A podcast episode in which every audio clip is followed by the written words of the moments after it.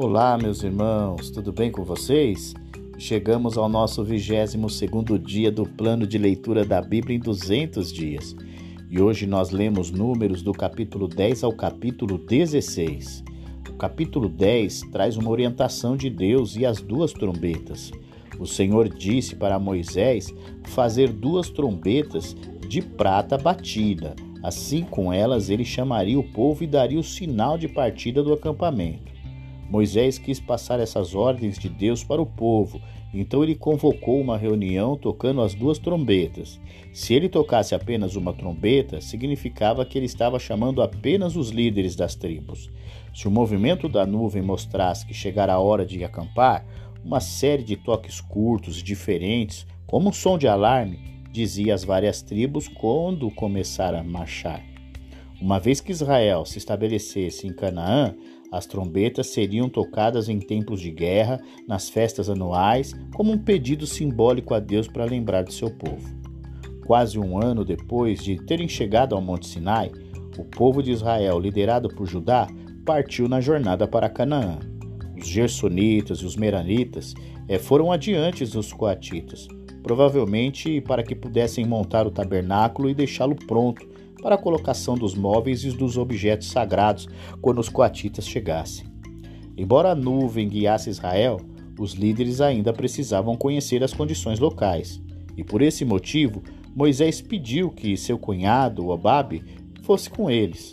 Como Obabe havia crescido na região, ele sabia os lugares no deserto onde os israelitas pudessem acampar. Aparentemente, a arca passou na frente de todas as tribos, simbolizando como a oração de Moisés indicava, a liderança de Deus para superar obstáculos e abrir caminho para o seu povo. Quando as pessoas montaram um novo acampamento, nesse caso após três dias de jornada, Moisés orou novamente, convidando a Deus a habitar entre eles. O capítulo 11 já nos traz as murmurações dos israelitas. As pessoas viajaram apenas um curto período de tempo e começaram a reclamar contra Deus, e como resultado, Deus as puniu. Alguns estrangeiros viajaram com os israelitas do Egito e se misturaram entre eles. Essas pessoas reclamavam que estavam cansadas de ter que comer a mesma comida todos os dias, mesmo que fossem milagrosamente fornecidas por Deus. Eles queriam um pouco de comida com a qual já estavam acostumados no Egito. Logo, o descontentamento começou a se espalhar por todo o acampamento. Moisés reclamou com Deus que a responsabilidade de cuidar dessas pessoas murmuradoras era um fardo maior do que ele podia suportar. E além disso, ele não sabia como fornecer a uma multidão de pessoas a comida que eles queriam. Deus não repreendeu Moisés por sua explosão. Ele entendeu os problemas de Moisés e o ajudou a resolvê-los. Deus ordenou a Moisés que levasse setenta dos anciãos, líderes de Israel, ao tabernáculo, onde ele lhes daria uma parte do mesmo espírito que ele havia dado a Moisés, para que eles pudessem ajudar Moisés no governo do povo. Deus respondeu também à segunda reclamação de Moisés, prometendo um suprimento de carne que daria ao povo mais do que eles pediram. Na ganância por carne, eles comeriam tanto que até ficariam doentes. Quando os 70 líderes receberam esse Espírito de Deus, eles profetizaram. E por algum motivo, dois deles, que não compareceram à cerimônia do tabernáculo, mas o Espírito os atingiu aonde eles estavam no acampamento, também começaram a profetizar. Josué, um dos assistentes de Moisés, ficou preocupado com isso e pediu a Moisés que silenciasse os homens. Aparentemente, ele achava que, ele achava que se as pessoas vi, vissem esses homens fazendo o que anteriormente apenas Moisés fazia, poderiam dar a eles o tipo de respeito que antes eles davam exclusivamente para Moisés. Moisés repreendeu Josué. Ele não estava preocupado com ciúmes se os outros se tornassem mais honrados aos olhos do povo. De fato, ele desejava que todas as pessoas pudessem ter o Espírito de Deus sobre elas. Deus deu ao povo a carne que eles queriam, mas trouxe um surto de doença que causou muitas mortes. A carne provinha de incontáveis aves. Elas lutavam contra ventos fortes e voavam a poucos metros acima do chão, o que fez com que eh, fossem capturadas facilmente. O capítulo 12 trata do castigo de Miriam. Aparentemente, a primeira esposa de Moisés morreu e ele se casou novamente. Sua nova esposa não era israelita, e Miriam e Arão usaram isso como desculpa para criticá-lo.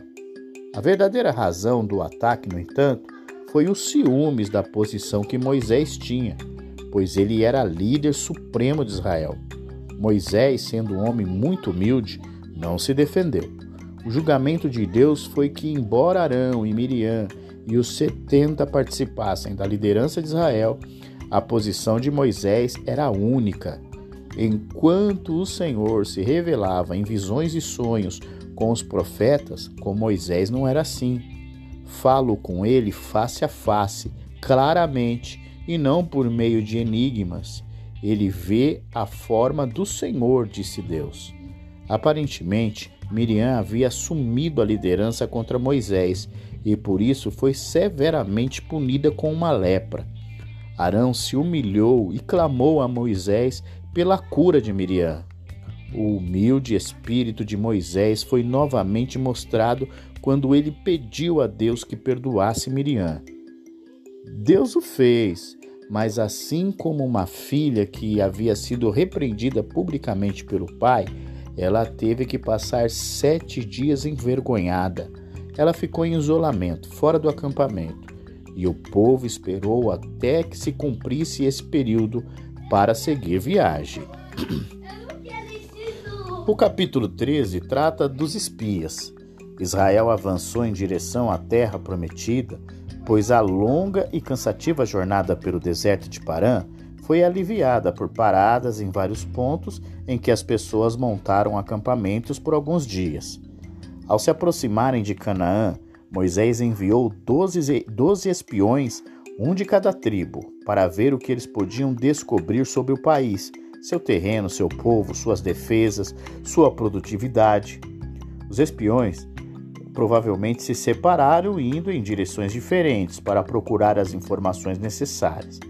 Eles cobriam a terra de norte a sul, de leste a oeste, e enquanto isso o povo viajou para mais perto de Canaã e montou o acampamento em Cádiz, no norte do deserto de Pará, de Parã. Lá os espias voltaram ao acampamento depois de 40 dias de missão de investigação.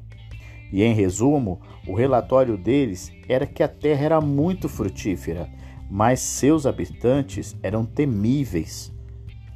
Para dez dos espiões, essa observação sobre os habitantes locais foi motivo suficiente para cancelar todos os planos para a invasão de Canaã. Aí, e eles convenceram todo o povo a concordar com eles. Apenas dois espiões, Josué e Caleb, sugeriram que Israel seguisse em frente conforme planejado e ocupasse a terra. O capítulo 14 trata das reclamações dos israelitas contra Moisés e Arão. Apenas um ano, um ano antes, os israelitas experimentaram o poder de Deus em dar-lhes vitória sobre os poderosos egípcios, mas agora não tinham fé para acreditar que ele os levaria à vitória sobre os cananeus menos poderosos. Eles se rebelaram contra Deus e seus líderes, decidindo nomear um novo líder em vez de Moisés e o voltar para o Egito. Deus, portanto, disse a Moisés que destruiria Israel e construiria uma nova nação para si através de Moisés. Mais uma vez, a humildade de Moisés se mostrou.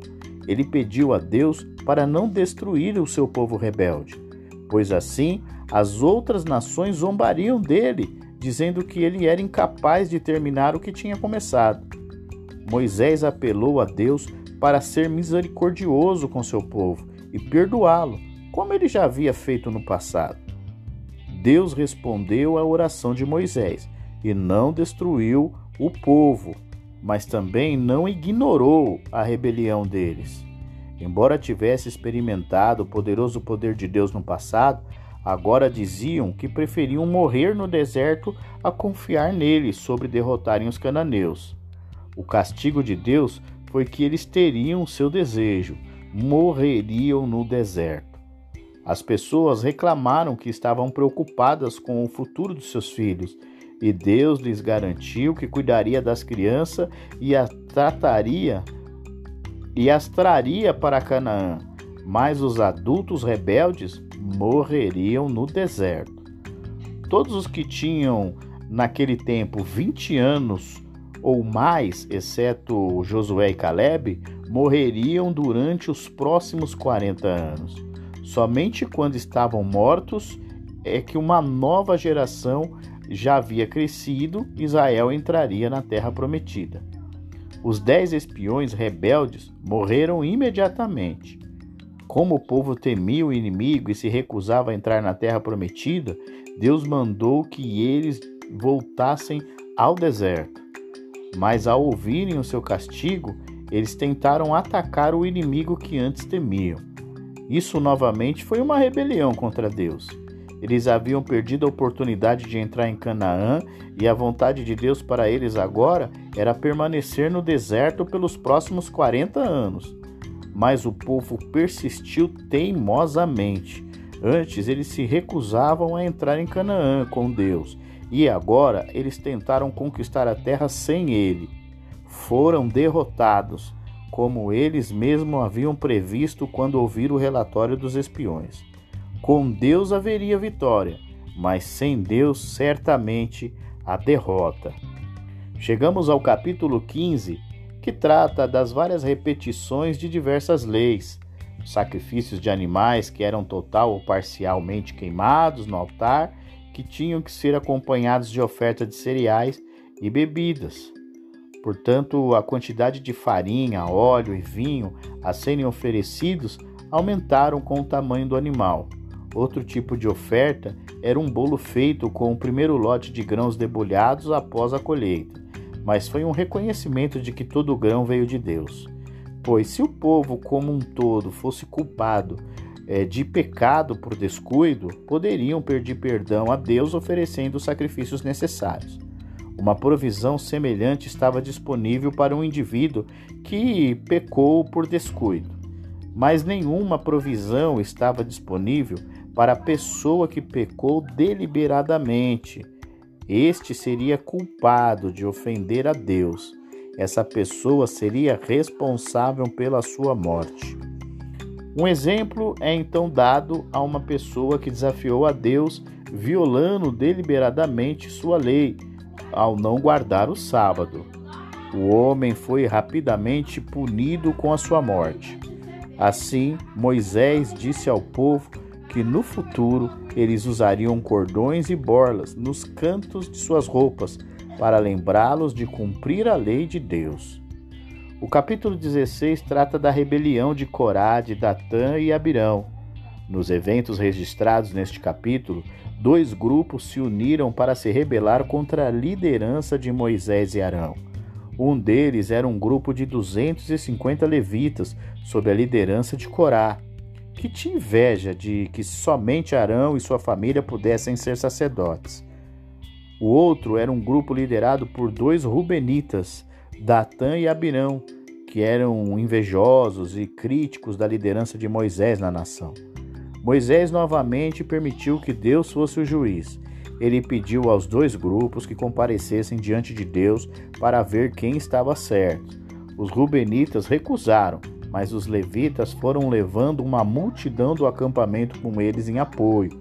Os levitas deveriam queimar incenso em panelas de fogo ou incensários, o que, via de regra, somente Arão e seus filhos podiam fazer, para que Deus pudesse mostrar sua aprovação ou não.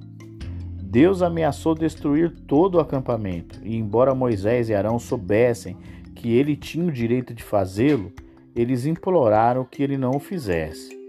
Ele respondeu à oração deles, destruindo apenas aqueles que realmente participaram da rebelião: Corá, Datã, Abirã e alguns de seus principais apoiadores foram engolidos pela terra à vista do acampamento.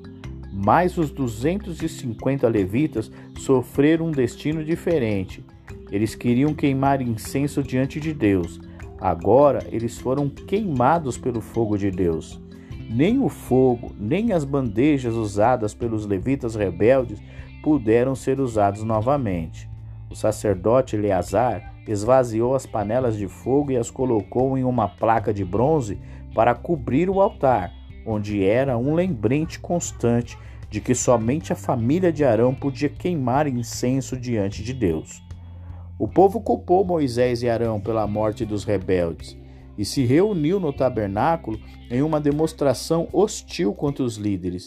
Mais uma vez, Deus ameaçou destruir o povo, e novamente Moisés e Arão imploraram que ele não o fizesse.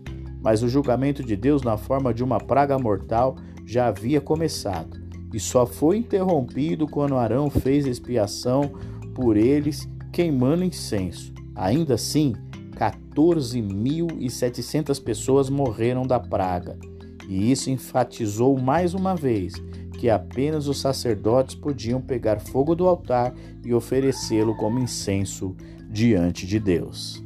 E assim chegamos ao fim do nosso 22 segundo dia do plano da leitura da Bíblia em 200 dias. Um grande abraço para você e até o nosso próximo episódio.